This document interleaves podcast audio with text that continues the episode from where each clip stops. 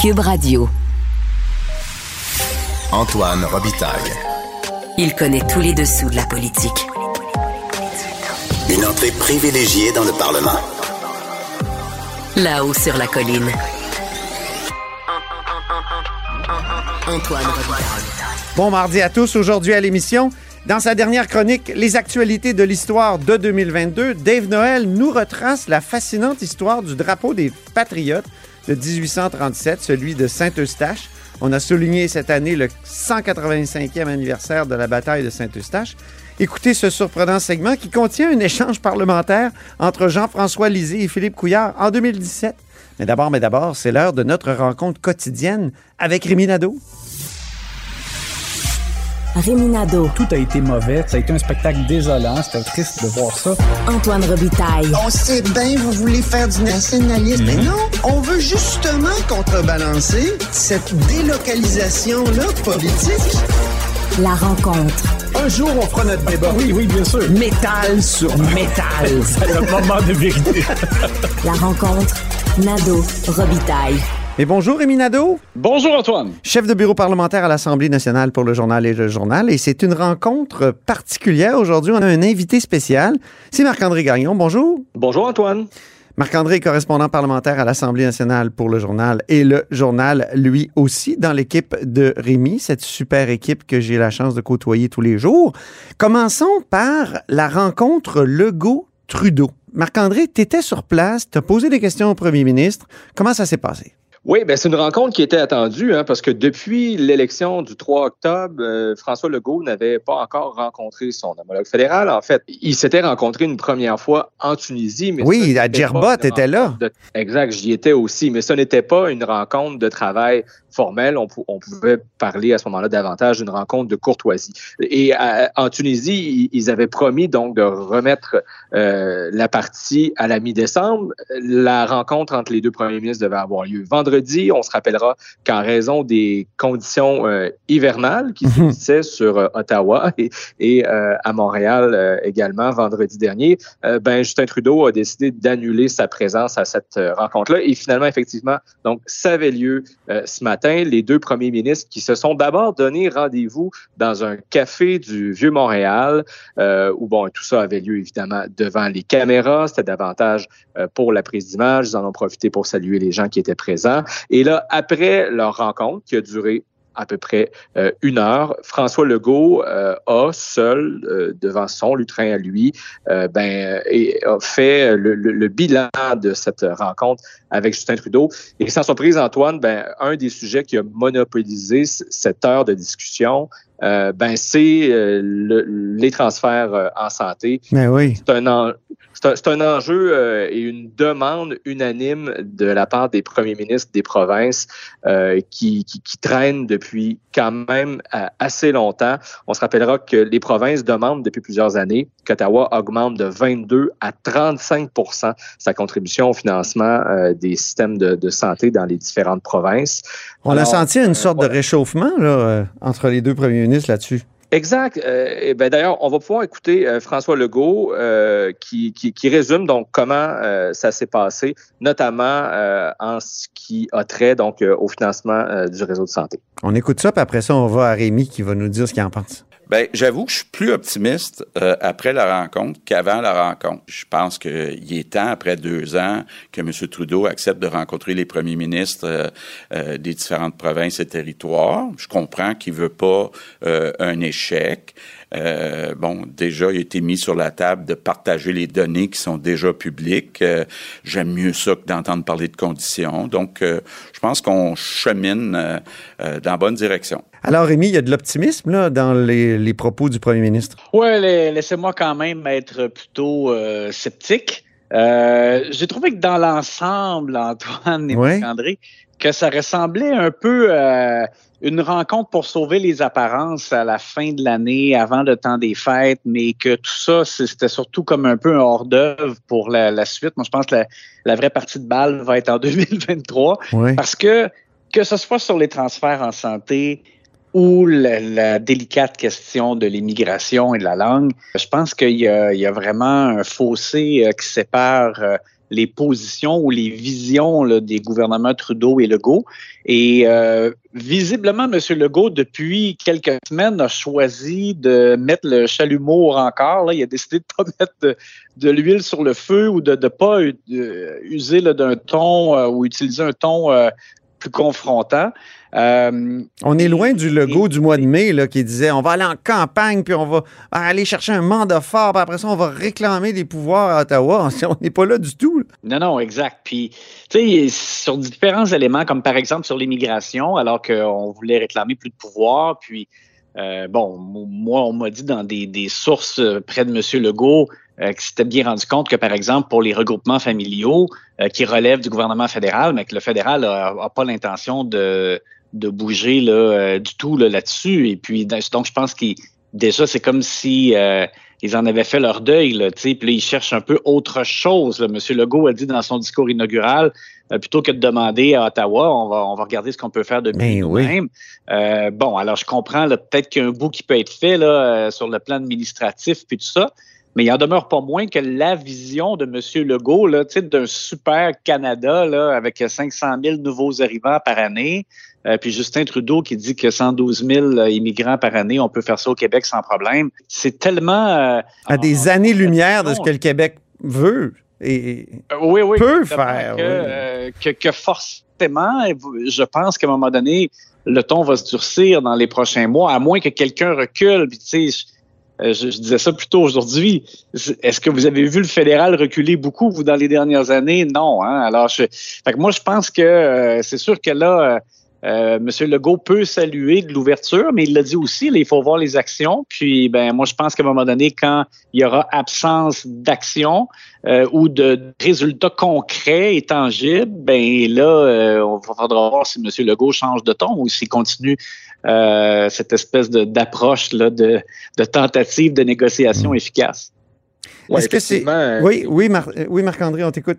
Oui, j'allais dire, Rémi, euh, tu, tu, tu l'as dit. Donc, euh, François Legault, au départ, lui demandait euh, plus de pouvoir. Et je l'ai relancé à ce sujet-là, à savoir, ben, M. le Premier ministre, est-ce que vous avez renoncé à cette demande? Et ce qui, ce qui m'a répondu, c'est, ben oui, on voudrait toujours avoir plus de pouvoir. Je pense qu'on est les mieux placés pour faire nous-mêmes au Québec euh, la sélection des immigrants. Mais on comprend là que c'est un peu comme si M. Legault avait mis un peu d'eau dans son vin et puis là, ben, il essaie de, de il, s'en tient finalement à demander à M. Legault à ce qu'il y ait un plus grand pourcentage des immigrants qui parlent euh, français lorsqu'ils sont sélectionnés par euh, le gouvernement fédéral. Mais tu l'as bien dit, Rémi, je, je, pense que M. Legault a toujours un, peu lui aussi de, scepticisme puisqu'il a dit ben ça va nous prendre de l'action. Je sens une bonne volonté des bonnes intentions de la part de M. Trudeau. Maintenant, ça nous prend de l'action. Euh, c'est curieux qu'ils mettent de l'eau dans son vin, alors que, justement, Justin Trudeau a exprimé une, position puis une vision aussi, a articulé une vision du Canada qui est à des années-lumière, mais il l'a jamais articulé aussi frontalement. Et, là, c'est à ce moment-là, alors que M. Legault, il a son mandat fort, qu'il met de l'eau dans son vin. Moi, je, trouve que c'est curieux comme, comme revirement. Oui, mais c'est ça, c'est. Je sais pas si c'est parce que M. Legault donc veut repousser le moment de la véritable euh, confrontation, parce qu'elle me paraît inévitable. Euh, il y a métal sur métal qui s'en vient, Rémi, pour entre. pour utiliser notre expression. ça, on avait choisi de le reporter. Puis en même temps, je sens aussi que M. Legault a l'air de vouloir se garder quelques cartes, tu sais, comme par exemple sur le chemin Roxham. Euh, récemment, il avait dit publiquement ben, que le fédéral commence donc par payer ce qu'il nous doit pour le, le, le, le, traitement, si tu veux, ou l'accueil euh, des gens qui, euh, qui franchissent la frontière euh, et qui sont euh, donc logés par le gouvernement du Québec, etc. Et on leur a demandé, ben, c'est combien ça? Et le fédéral nous doit combien au Québec? Puis ils n'ont pas voulu nous le dire. C'est comme si peut-être qu'à un moment donné, ils, vont monter au front pour dire, ben voilà, il y, a, tel montant que le fédéral nous doit, puis ça n'a pas de bon sens. Mm-hmm. Mais là, c'est comme s'ils ne voulaient pas encore jouer ces cartes-là. Peut-être qu'il y a des, éléments qui se gardent pour plus tard. Oui, Marc-André? Euh, donc, M. Legault, entre autres, disait tout à l'heure que les demandes de traitement des, des, euh, des, des, demandeurs d'asile, finalement, ben, prennent actuellement là, des fois plus de deux ans à, être traités. Ben oui. Alors, ils trouvent ça trop long. Vérification faite du côté du cabinet de Justin Trudeau, on reconnaît que deux ans, c'est inacceptable. Mais là, François Legault a dit tout à l'heure, moi, je préférerais deux mois qu'à deux ans, donc avant de déterminer si c'est un, un, un, véritable réfugié ou si on doit le, le, retourner chez lui. Et là, ben, du côté du cabinet de M. Trudeau, on m'a dit deux mois, c'est peut-être un peu rapide. Alors, c'est déjà là, on voit qu'on s'entend pas mm. euh, tout à fait. Là. On n'est pas au même euh, diapason, disons. On va profiter de la présence de Marc-André. C'est justement pourquoi je, je, voulais que tu sois avec nous aujourd'hui, que tu participes à la rencontre, pour que tu nous dises, toi, comme observateur euh, privilégié de la politique québécoise, si tu as à choisir une chose que 2023 nous réserve en politique québécoise, qu'est-ce que ce serait, Marc-André? Alors, je ne sais pas si c'est une prédiction, Antoine, mais certainement un souhait. Euh, et ma réponse, c'est de la bonne humeur. Rémi peut en témoigner. Euh, je, me souviens d'une entrevue que François Legault nous avait accordée au tout début de son, son premier mandat euh, en 2018. il était vraiment de, de, bonne humeur, manifestement, visiblement heureux, bref, content d'être premier ministre, de réaliser son rêve. Et on a senti dans les derniers mois pendant la, dernière campagne électorale qu'on était euh, un peu ailleurs, qu'on l'a vu entre autres lors du face-à-face de TVA. Hein, plusieurs euh, analystes, observateurs, je veux dire, les électeurs ont bien vu qu'ils n'avaient pas l'air euh, d'avoir envie d'être là, tout simplement. et dans sa relation aussi avec les journalistes, ben, la bonne humeur a commencé à se faire un, un peu plus rare. On, se rappellera, entre autres, pendant la campagne électorale, qu'en réponse à une des questions que je lui avais posées sur ses avoirs personnels, ben, il s'était fâché contre moi en mm. disant On peut-tu avoir une vie privée, Monsieur Gagnon? Euh, et il était reparti de cette conférence de presse-là euh, très fâché. La semaine dernière, je voyais l'entourage du premier ministre s'attaquer à un collègue de la presse sur Twitter en disant que c'était incroyablement malhonnête alors que le journaliste ne faisait, d'ailleurs comme une de nos collègues, Geneviève Lajoie, euh, que rapporter des paroles du premier ministre comme quoi il estimait que les gens respectaient généralement les limites euh, de vitesse dans les zones scolaires. Bref, euh, ajoutons à ça qu'au dernier jour de la session, François Legault a préféré Facebook à la presse parlementaire là, lorsqu'il était le, temps de faire ses souhaits donc euh, de, de, fin de session, une courte mhm. session de deux semaines, euh, mais quand même. Et, et cette même journée, ben, lui-même, François Legault, a fait un souhait.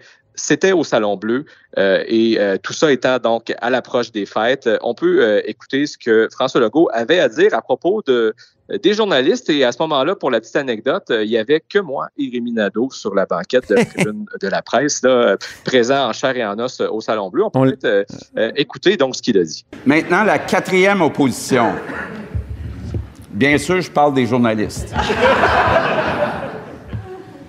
C'est les seuls qui peuvent venir au Salon Bleu sans avoir prêté serment au roi.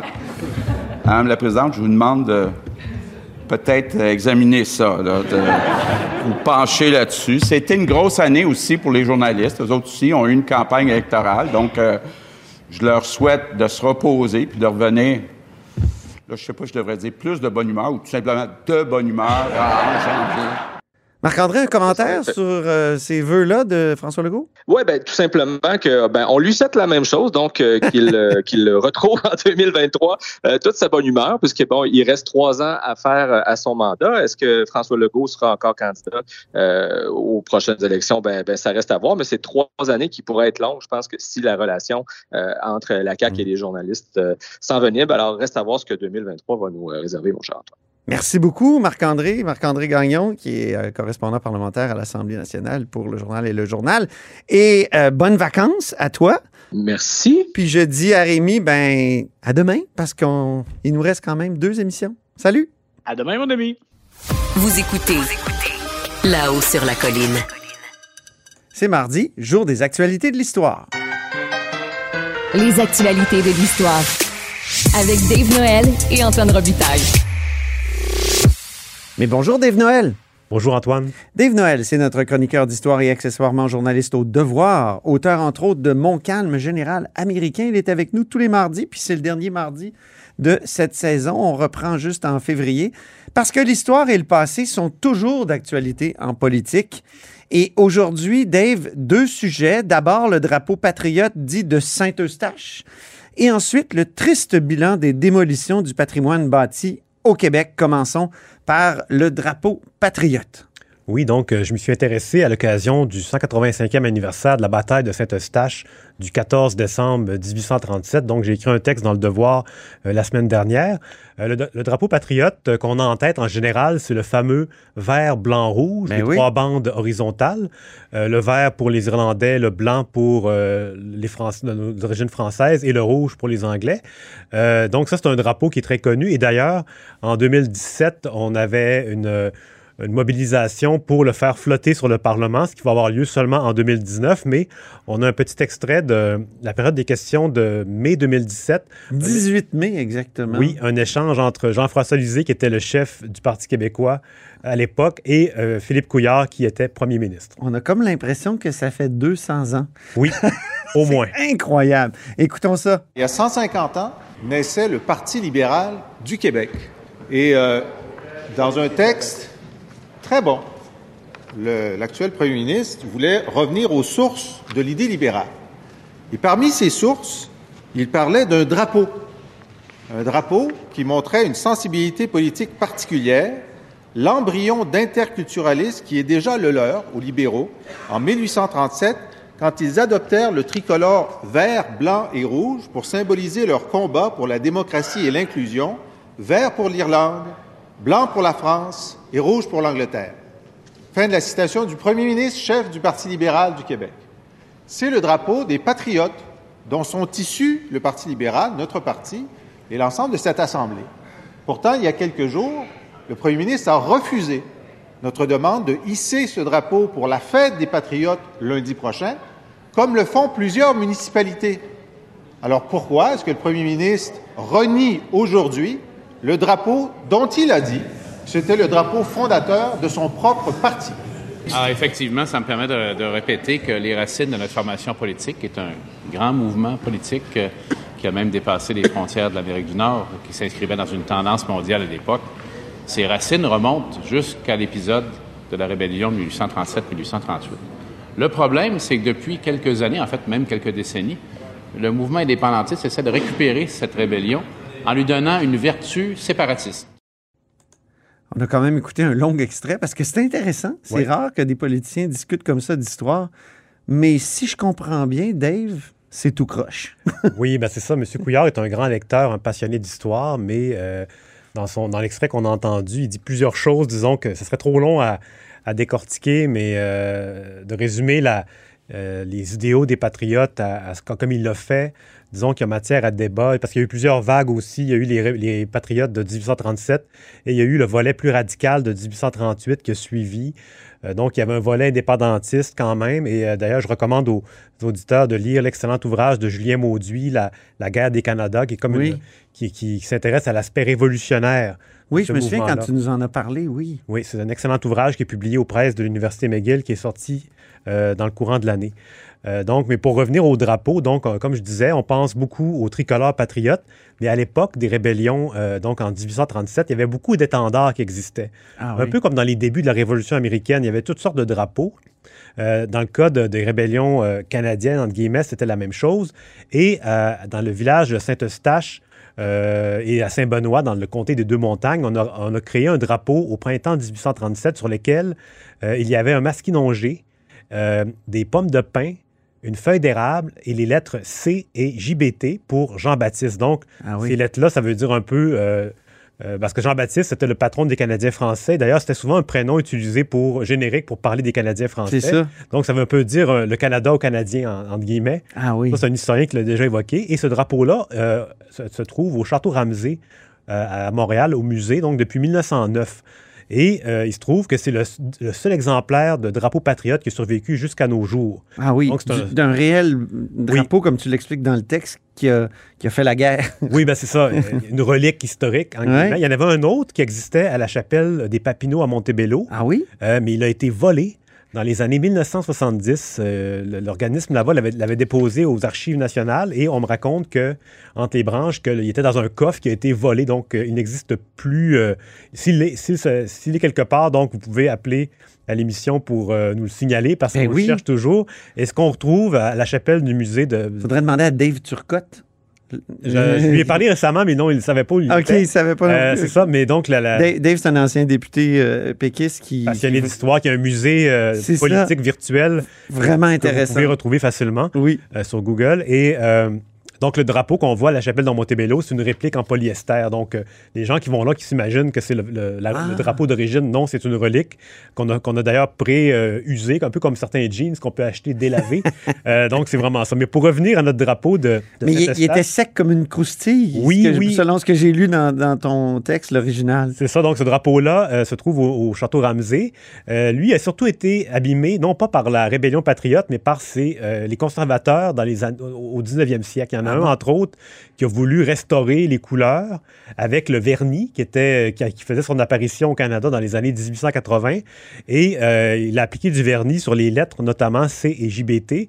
Et là, il s'est rendu compte que c'était en train de transpercer le tissu. Aïe. Donc, il a arrêté, mais en faisant ça, il, a- il aurait renversé le flacon de vernis sur la partie supérieure du drapeau. Et ce qui fait en sorte qu'il nous manque une partie du drapeau aujourd'hui. Ce qu'on Ah oui. voit, et ça, c'est un chercheur à qui j'ai parlé, André Sarrazin, qui est un passionné d'histoire, qui, euh, Oui. qui passe tous ses temps libres à étudier ce drapeau-là. Il a d'ailleurs photographié à tous les quatre pouces qu'il me disait pour vraiment analyser le drapeau. Et lui il me racontait qu'on voit comme des éclaboussures euh, sur une partie du drapeau et il explique que le restaurateur des années 1880, quand il a vu le dégât qu'il avait causé sur le- il avait euh, sectionné la partie du haut sur laquelle on trouvait un castor. Donc, le drapeau qu'on voit au Château Ramsey, c'est seulement les deux bandes euh. Il manque la bande supérieure où il y avait un castor. Parce qu'évidemment, à l'époque, les symboles associés aux Canadiens français, c'était le castor, la feuille d'érable, Jean-Baptiste, comme je disais tout à l'heure. Mais pourquoi le masquinongé? Pourquoi Voilà. le poisson? Il y a beaucoup de... C'est l'énigme. C'est l'énigme. En fait, c'est qu'il faut, faut, se rappeler que euh, dans le comté des Deux-Montagnes, d'où vient ce drapeau-là, il y a la rivière euh, des Chênes qui, qui, euh, qui, de- qui coule de Mirabel. À l'époque, on disait plutôt Sainte-Scolastique, jusqu'à Saint-Eustache. Et donc, le masquinongé, c'est un, brochet, une sorte de brochet qui, Oui. qui est bien connu dans ce- cette rivière-là et qui est un animal réputé pour être combatif. Donc, contrairement à ce que plusieurs ont pensé, c'est pas un symbole religieux parce que le poisson est souvent associé à Jésus-Christ. Pour ceux qui ont fait de la catéchèse dans Ben leur enfance, rappelez-vous le cahier bleu, euh, bleu Exactement. poudre avec un poisson. Donc, Oui. euh, il n'y a aucune référence à ça. Et les, les lettres J, euh, y, il y a des gens qui ont pensé que c'était des symboles maçonniques. Ah. Mais comme euh, toute référence aux, euh, francs-maçons, euh, c'est souvent, ben, c'est presque toujours faux. Donc, il n'y a aucune allusion aux francs-maçons dans ce drapeau-là. Monsieur Sarrazin l'a bien démontré. Et donc, c'est ça. Et le drapeau aussi, un point intéressant, c'est qu'il a été euh, brandi par le, nul autre que Chénier, qui est un peu le martyr des patriotes, Ben qui est oui. mort dans l'église de Saint-Eustache en combattant les Britanniques. Euh, et par contre, M. Sarrazin m'a bien expliqué que ce drapeau-là ne se trouvait pas à la bataille de Saint-Eustache. Il était à ce moment-là chez un, un dénommé Damien Masson qui habitait Saint-Benoît. Et lui, ce maçon-là, il est arrivé en retard à la bataille. Je le mentionne parce que sur le drapeau, on voit des trous qui peuvent être confondus avec des trous de balles. Et on voit d'ailleurs un très gros trou aussi que certains ont pensé que c'était un boulet de canon. Mhm. Euh, mais en fait, c'est les trous, euh, les plus petits trous, c'est en fait le, le drapeau au 19e siècle, il a été cloué sur un cadre par quelqu'un qui voulait le- le- l'exposer vraiment à sa pleine grandeur. Et euh, avec le temps, le- les clous ont rouillé et euh, ça a laissé des, des trous assez béants et des taches aussi de rouille sur le drapeau. Aïe. Et euh, pour ce qui est du gros trou, ça, en fait, on, on expliquait que euh, pour qu'un boulet de canon transperce un morceau de tissu, il faut le tenir fermement. Oui. Donc, c'est très, très peu probable. Mais ça fait penser à d'autres exemples de drapeaux qu'on- sur lesquels on a voulu voir des, des- des coups de sable, des, des balles de fusil. Euh, mais en réalité, souvent, c'est tout simplement une usure naturelle ou provoquée, dans le cas présent, par euh, des, des, euh, des muséologues de l'époque, disons, avant que la science devienne plus développée. Et euh, c'est ça. Donc, le, drapeau se trouve toujours au château Ramsey. Et il faut, faut rappeler aussi que c'est un. Disons que l'étude des drapeaux n'est pas très développée. C'est des objets qu'on prend un peu pour acquis. On s'y intéresse pas trop, mais il y a vraiment une, euh, une histoire attachée à ça. Et euh, dans mon texte, justement, je racontais à quel point, à l'époque de- des rébellions patriotes, il y avait plusieurs drapeaux. Et souvent, c'était des drapeaux à message. Euh, notamment, il y, a une, euh, il y a un défilé au- à la- auquel euh, Louis-Joseph Papineau participe en 1837 où on voit des drapeaux avec des têtes de mort sur lesquels il est écrit « Abat le conseil législatif ». Donc, qui était un peu le- le- la clique du gouverneur. Et il y a toutes sortes de, de messages, par exemple, la mort plutôt que l'esclavage, fuyez tyran car le peuple se réveille et honneur aux dames canadiennes patriotes. Ça, c'est un message un peu plus doux. Et d'ailleurs, c'est deux euh, patriotes canadiennes qui ont fabriqué le drapeau de Saint-Eustache, Marie-Victoire Félix et Louise Choquette. Et c'est le notaire euh, Jean-Joseph Giroir qui a peint les inscriptions sur le drapeau à l'époque. Donc, c'est quand même un, un objet très intéressant euh, qui, qui, était juste, qui était méconnu. Là. Ben oui. Qu'est-ce qui t'a amené à t'intéresser à cet objet? Euh, ben, c'est M. Sarrazin qui, euh, qui présente okay. des conférences sur le sujet. Donc, c'est lui qui, qui, a attiré l'attention sur ce drapeau-là. Et j'étais curieux aussi de voir euh, qu'est-ce qui reste de, de, de cette... Parce qu'il y avait énormément de bannières qui étaient ici à l'époque. Quand on lit les, les journaux, La Minerve, Le Canadien, les journaux de, qui étaient publiés, on voit qu'il y a vraiment beaucoup, beaucoup de bannières et il n'en reste qu'une aujourd'hui. Donc, c'est assez frappant. Donc, ton texte s'intitule La face cachée du drapeau patriote de Saint-Eustache. Puis, au bas du, du texte, tu, euh, tu, montres que le drapeau des patriotes tricolore, lui, a eu beaucoup d'influence. Euh, on a voulu le reprendre. Là, oui, parce que euh, le drapeau... Notamment les felkistes. Voilà, ben, le drapeau, lui, il, est, il, a été créé en 1834. Euh, comme je disais tantôt, il représentait les principaux peuples de la colonie de l'époque.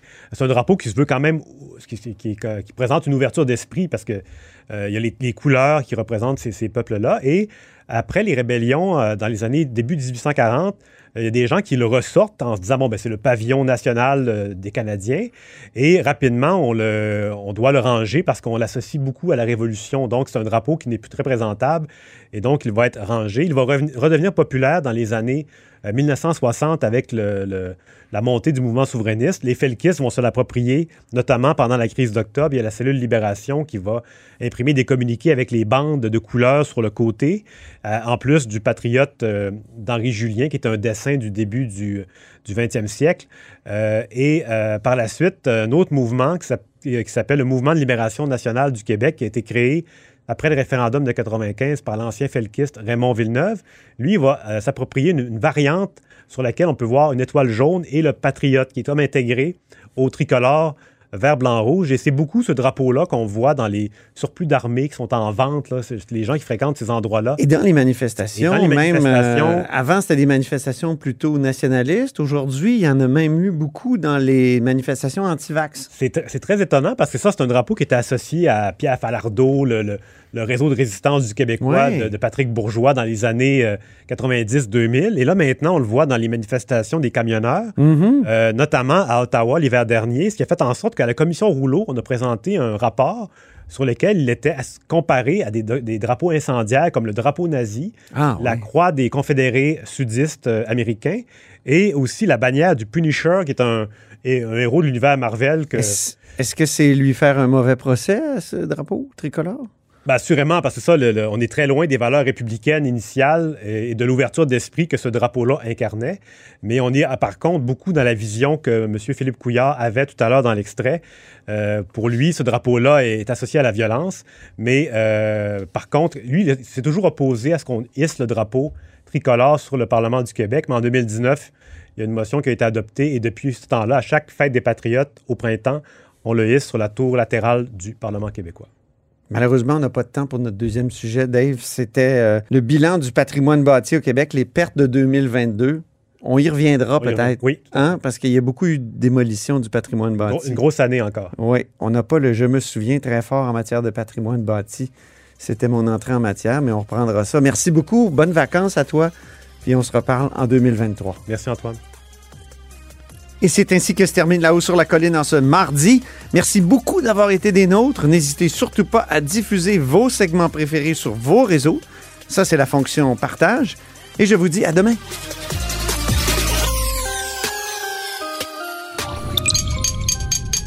Cube Radio.